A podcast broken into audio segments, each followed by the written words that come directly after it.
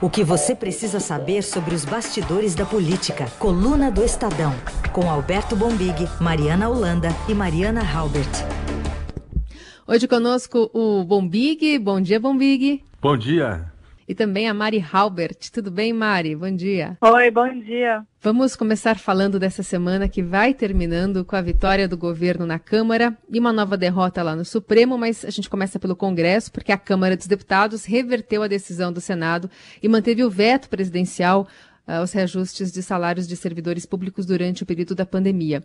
Não haverá, portanto, aumentos até o final do ano que vem. Foram 316 votos pela manutenção do veto e 165 contra e duas abstenções.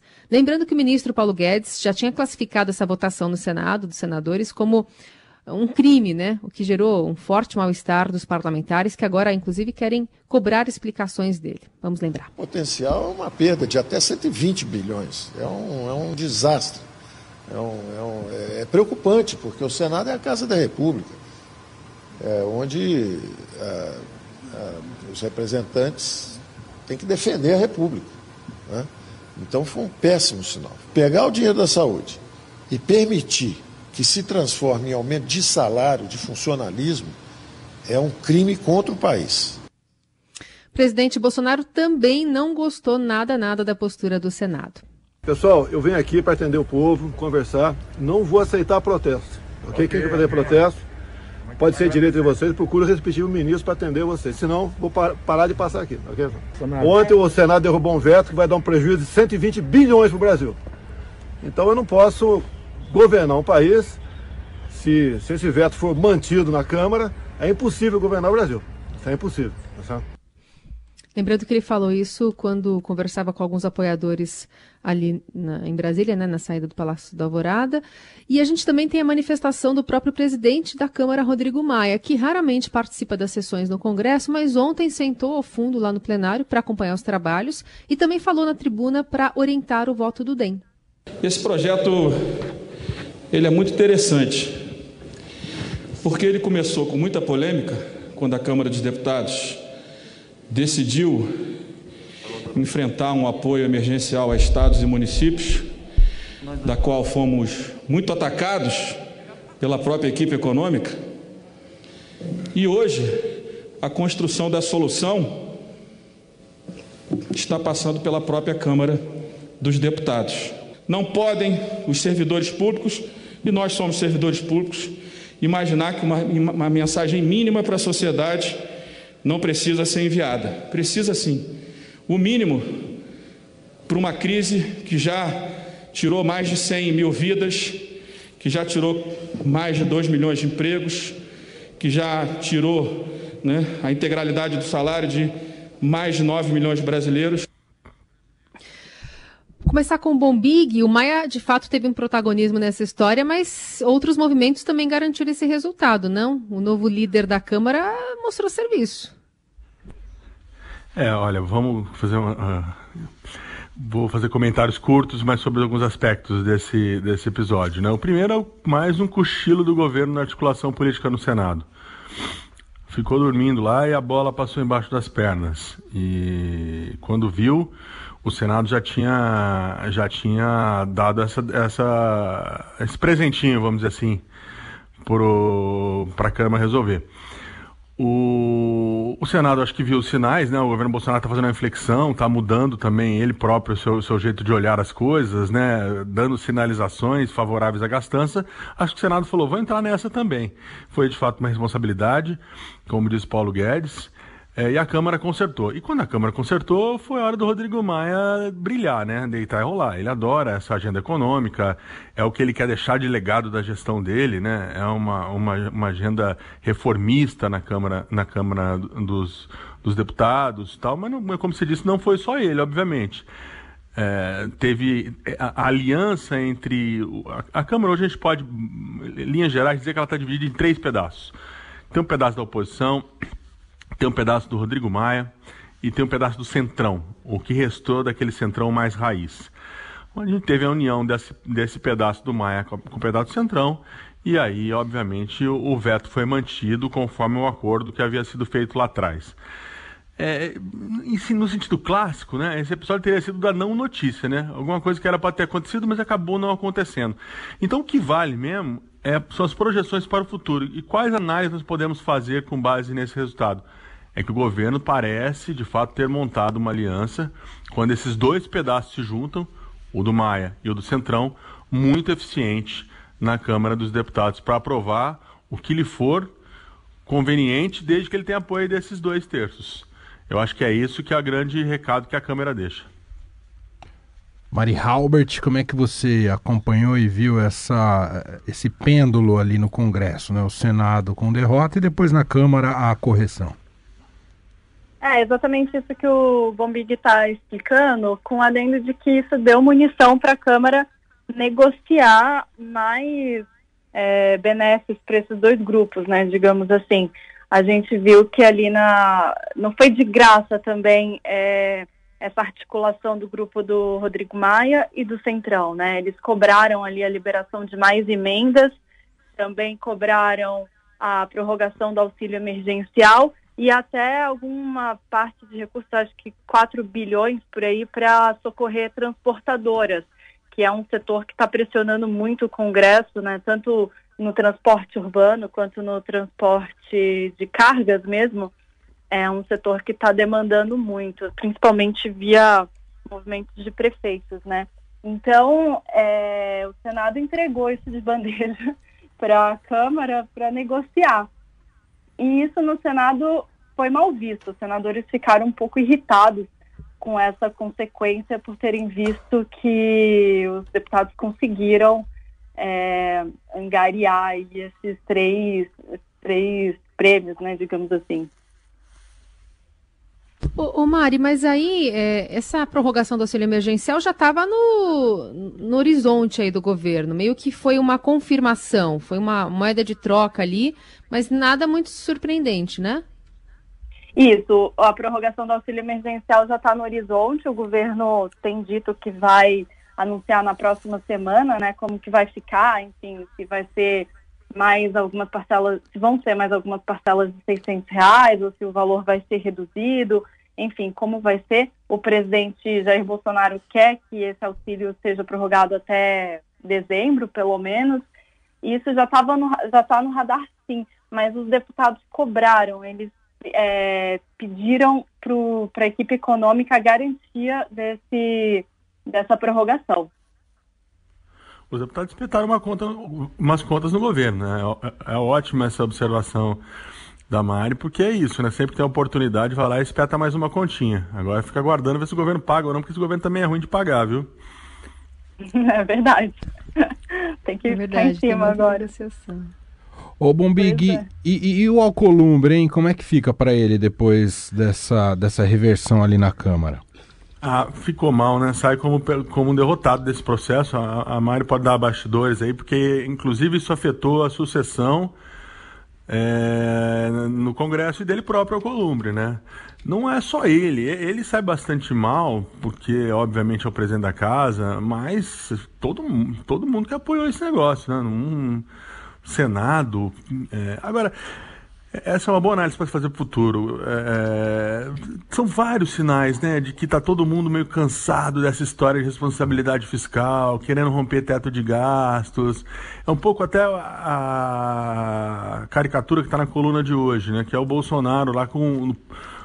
Trocou o posto Ipiranga pela, pela BR distribuidora, pela, pela rede BR lá, com o uniforminho da, dos, dos, postos BR, sair da, do posto Ipiranga, né, dos preceitos do Guedes, né, e, a, e, e gastar. O Senado acho que é, sentiu o, o, o, gosto de sangue na água e foi, e, foi fazer, fazer a graça dele, fazer o agrado dele. Eu também não acho que a, que a, que a, Câmara lá, lá na frente não pode também dar uma escorregada, não. O governo vem dando. O, fez isso semana passada, né, com liberação de, de 5 bi para obras que não estavam previstas ali. Então, é, vai ser difícil, viu? A nossa a, a febre fiscal é, do, do, equilíbrio fiscal do, do Brasil parece estar tá durando pouco, já está tá, tá acabando, está querendo voltar ao normal, que é uma política mais populista mais de gasto, enfim, vamos ver. É, é, é um, o Alcolumbre sai mal, mas eu não acho que assim é, foi uma questão pontual, não, só do Senado que ela vai parar por ali. Eu acho que vem mais coisa, inclusive do, do próprio executivo. Antes da gente mudar de tema, você quer acrescentar bastidor, Mari? Só queria complementar o seguinte: é, nessa questão do Senado ficou também evidente para alguns senadores a própria sucessão interna ali, né? É, o Alcolumbre, ele em tese não pode se reeleger, ele está esperando uma decisão do STF que permita essa reeleição, e vários senadores viram nesse movimento, nessa votação que derrubou o veto, um movimento dele de se preservar. Ele não presidiu essa sessão, ele se absteve, e esse sumiço dele chamou muito a atenção dos senadores, que interpretaram isso como uma forma dele não querer se indispor com ninguém. Como era um tema espinhoso ali, né? Ele não queria entrar nessa jogada. Ele, ele saiu, ficou de fora, justamente para não se queimar com ninguém ali, com nenhum dos dois lados. Então isso também pegou mal, assim, não foi só é, a, como o Bomig falou aí, essa graça, né, dos senadores, mas também teve esse componente eleitoral interno ali. Muito bem. Estamos aqui ao. Diga, Bombig. Só que o Lube sai mal, mas sai bem, né? O Maia que vem naquela dizendo não quero ser é, é, é, disputar novamente, né? É, acabou o mandato, eu vou sair da presidência da Câmara. É, com essa decisão de ontem, né? Com ele ter, ter comandado essa reação do governo ontem, é, vai se tornando de novo, crescendo de novo o consenso em torno do, em torno do Maia para talvez tentar prorrogar o mandato dele. Por mais que ele negue, é, ele vai se tornando ali, com, com gestos como esse, uma figura importante, né? Já é importante no equilíbrio entre os poderes, agora até no equilíbrio fiscal, né? Então, se o Alcolumbre perde de um lado, o Maia marca um gol do outro. É isso. Estamos ao vivo aqui com a coluna do Estadão, dentro do Jornal Dourado, Alberto Bombig com a gente, Mari Halbert também. Agora vamos falar sobre orçamento, orçamento 2021. Ainda não foi enviado ao Congresso, mas o Estadão revelou nessa semana ah, que o governo deve gastar mais com o Ministério da Defesa do que com o da Educação. Ah, isso causou uma grande polêmica no país todo, né, com muitas reações de vários setores da sociedade. O vice-presidente da República, Hamilton Mourão, minimizou. E a gente tem a sonora dele falando sobre isso. Vamos ver. Tudo depende, né? Porque a educação ali você ainda tem o Fundeb, né? Que é um grande, né? Que não tá, não tá, não entra nisso aí, né? Então, eu acho que está havendo, como é que eu estou te dizendo assim, uma, não é uma análise qualitativa do fato, né? Está havendo mais a divulgação da notícia sem analisar como é que ela está estruturada.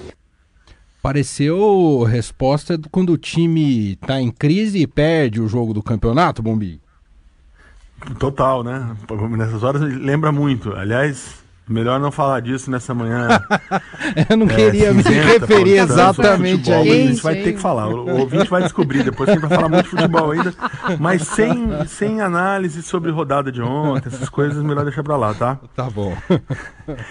o, a questão é que esse, essa peça ainda está sendo elaborada, né? Então, o que aconteceu é, é, foi um golaço do Estadão essa semana. O que acontece é que depois que o Estadão é, revelou essa pequena diferença entre os dois orçamentos, o que é um absurdo num país com as carências que o Brasil tem na educação, num país com uma população cada vez mais é, é, privada de, um, de, uma, de, uma, de, um bom acesso à educação pública, né? O fosso, a pandemia aumentou de, aumentando demais o fosso entre, entre, entre educação é, privada e educação pública, entre quem tem acesso a uma rede de internet e quem não tem, muito preocupante o futuro da educação no Brasil. É, e então essa, essa revelação do Estadão de que tem a ideia do governo é gastar mais com, com, com a defesa do que com o Ministério com o MEC deixou todo mundo preocupado. O que o governo está dizendo agora, não, a peça não é essa ainda, calma e tal. Mas a, a Mari pode falar melhor, a gente trouxe números na coluna que mostra que no ano passado já, então aí já é, é, é preto no branco, não é intenção de gastar, é o que foi, que foi gasto o governo já investiu mais na defesa do que investiu em educação. Não é gasto de custeio da máquina, não. Gasto para pagar pagar pessoal e tudo mais. É investimento. E investimento já teve mais investimento na defesa do que em educação em 2019. Mari? É verdade. E aí, Mari? Eu tô aqui, até abri aqui para a gente ter os números certinhos, mas a defesa foi liderou esse ranking de investimentos é, entre todos os ministérios, enfim, entre toda a máquina da União, e investiu 8,3 bilhões no ano passado. E isso, esse número foi é, uma, assim, foi a primeira vez desde 2003 que o Ministério ficou né, nesse primeiro lugar, nessa lista, nesse ranking, e esse número de 8,3 bilhões correspondeu ao investimento feito pela saúde e pela educação no ano passado. Então, somando saúde e educação, deu até um pouco menos do que a defesa investiu. E o investimento, ele é justamente ali o gasto mais nobre, né, que se diz, que é o que sobra depois de pagar, enfim, essas contas mais rígidas, né, gasto de pessoal e tal, justamente para fazer as melhorias, para, como diz a própria palavra, né, para investir. E a defesa já teve essa essa primazia no ano passado. Então, isso mostra que o governo está, de fato, é, continuando nessa linha de priorizar a defesa. É, vamos ver se vai mudar, porque tem até agora fim do mês, né? Até fim do mês a gente vai discutir muito orçamento por aqui, né? Exatamente. Isso, exatamente. Ô, Emanuel. Diga. Tô pensando em botar o Bolsonaro para técnico do São Paulo. São Paulo tá precisando priorizar a defesa também, viu? Toma muito gol. Toma gol todo jogo.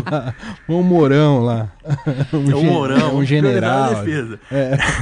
e a outra coisa é que, olha, se eu, se eu voltasse é, é, aos meus a minha juventude ali, 16, 17 anos, eu ia fazer carreira militar, cara. Um conselho para o jovem brasileiro, viu? uh, né?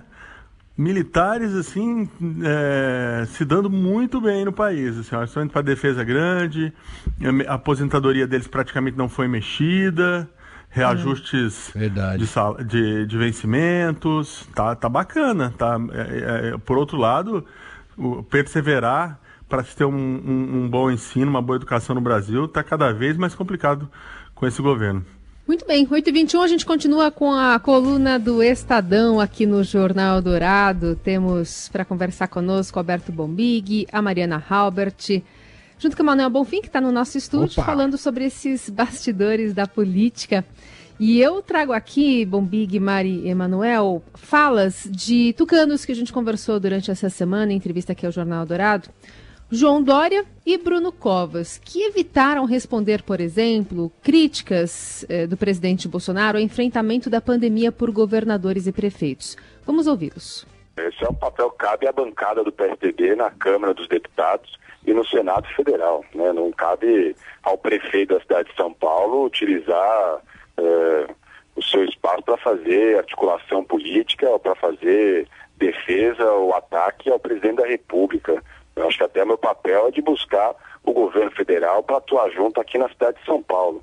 É claro que, do meu ponto de vista, faltou é, coordenação durante todo esse momento é, da pandemia, mas o papel de oposição cabe à bancada do PSDB. Cada um tem o seu papel muito bem definido e a mim cabe aqui de, dirigir o futuro da cidade de São Paulo.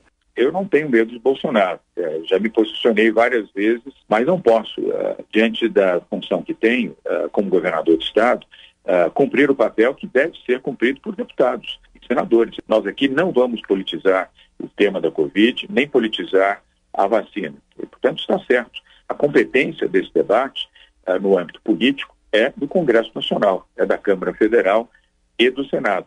A nós, como gestores, seja uh, nas prefeituras, uh, seja no âmbito dos governos, é cuidar prioritariamente da vida e da proteção das pessoas.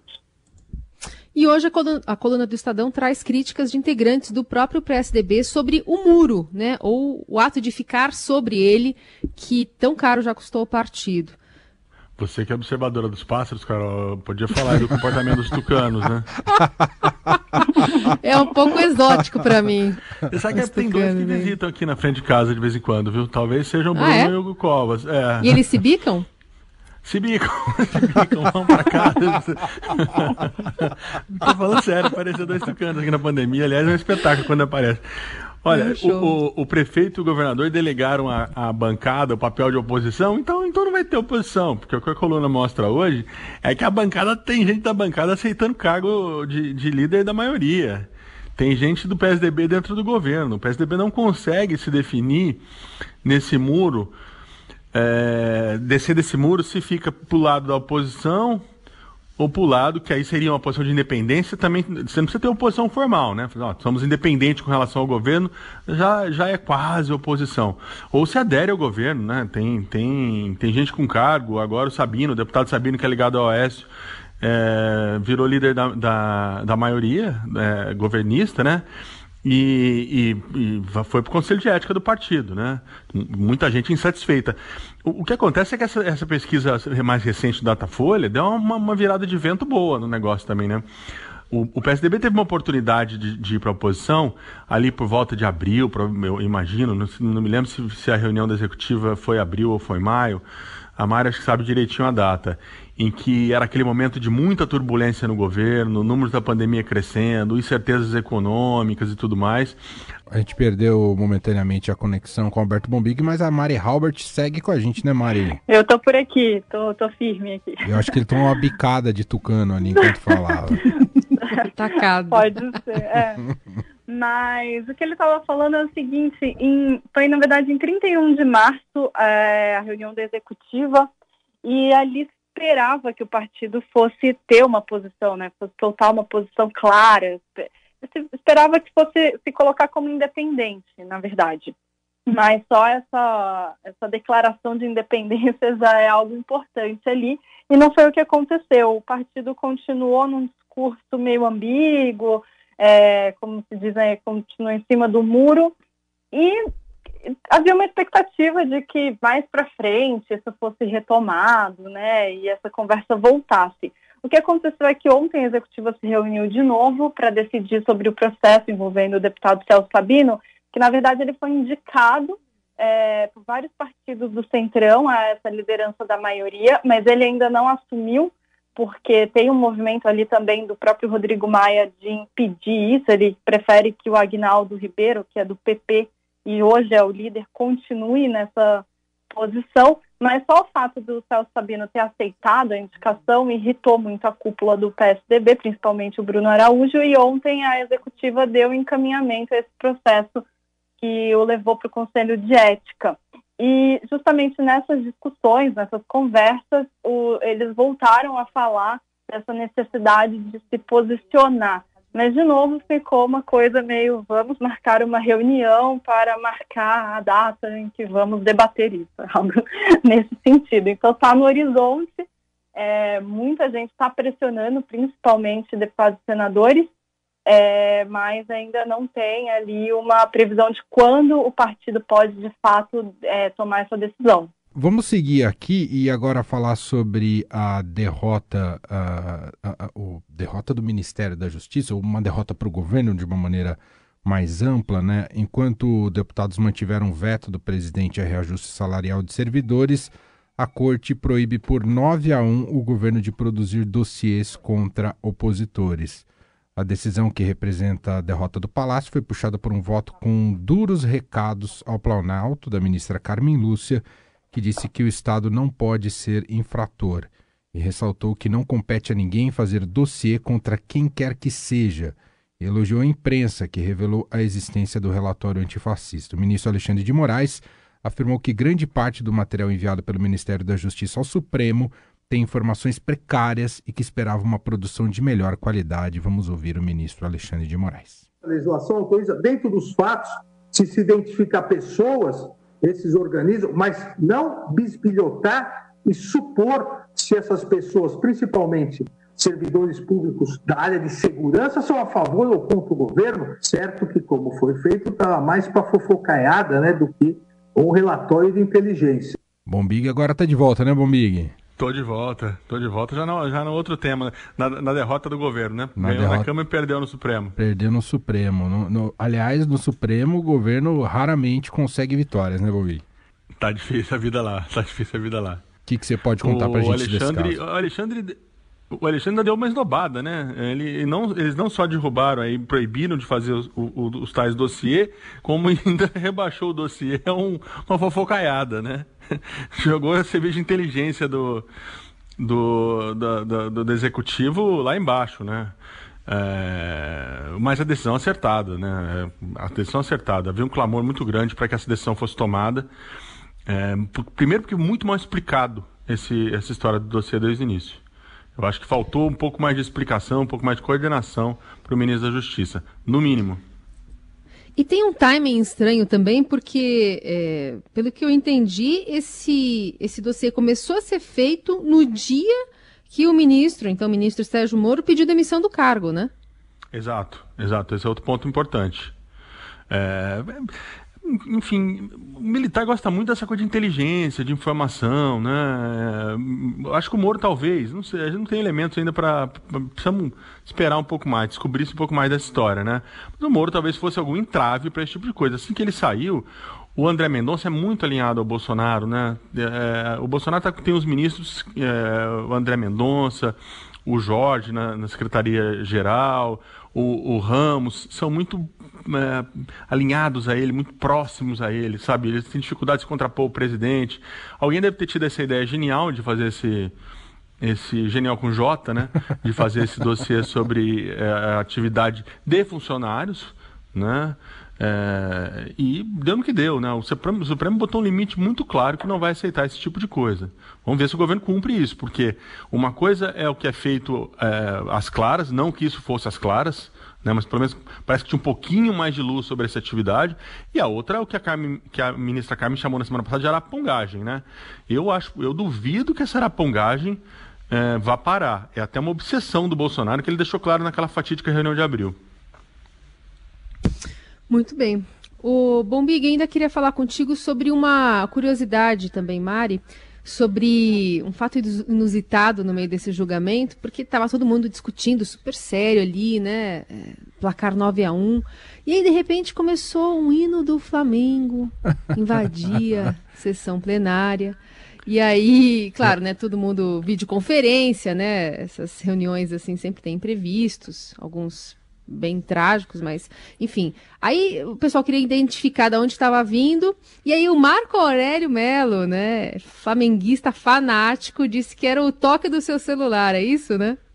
Exatamente. O Marco Aurélio é, é, é, muito flamenguista, né? Já reclamou em sessões que a sessão estava tava se alongando e ele precisava ir embora para ver o jogo do Flamengo numa sessão de quarta-noite, né? o, e o Alexandre é bastante corintiano.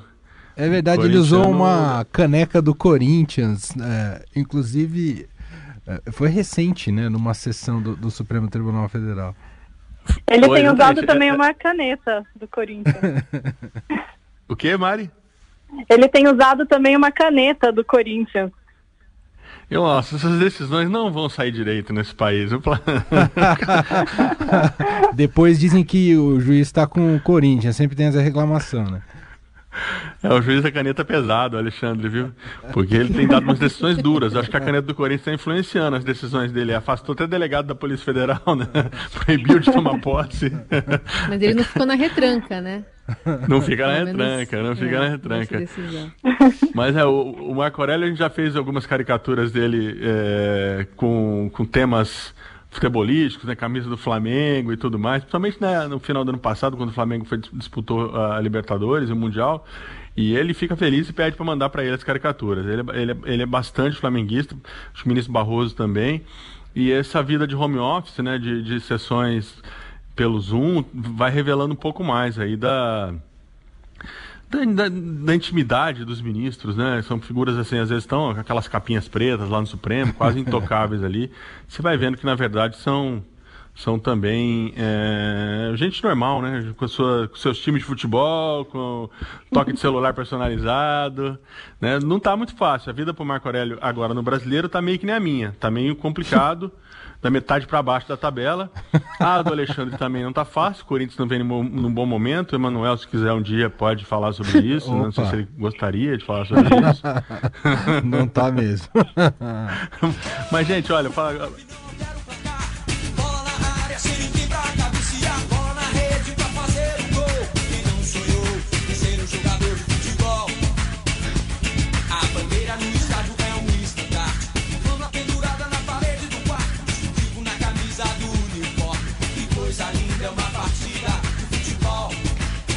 Sabe que ontem a gente estava fazendo um exercício aqui, Bom Big Mari, sobre o vice Hamilton Mourão correndo né, pelas, pela Amazônia ali com o Leonardo DiCaprio, né?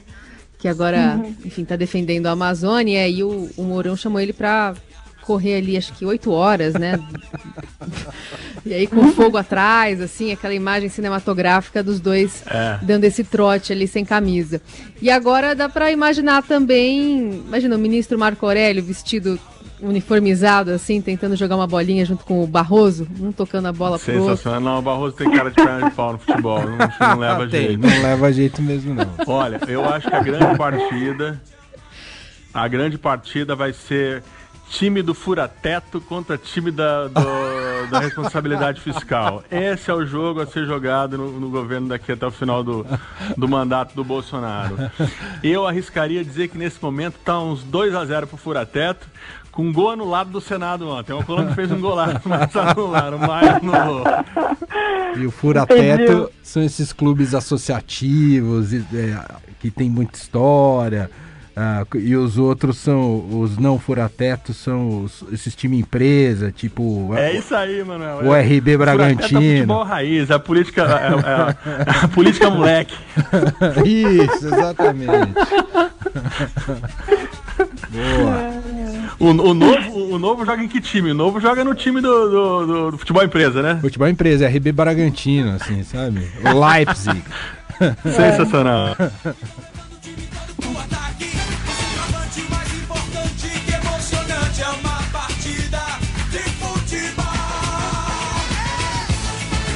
É isso, fechamos, Carolina Ercolim.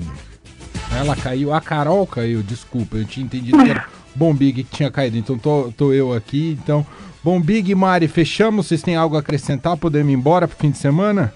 Eu queria acrescentar só uma coisa que é o seguinte, eu não quero esnobar não, mas ah. eu como colorada estou muito bem nessa tabela. Ah, é verdade, Mari, está quietinha, mas se tem alguém que é. pode ostentar o clube hoje com tranquilidade é você. Exatamente. Ficamos eu e você, aliás. Bombig e Carol caíram, mas assim a gente encerra a coluna do Estadão de hoje, tá bom, Mari? Bom fim de semana. Obrigada, Emanuel, para você também. Um abraço. Um abraço, tchau, tchau.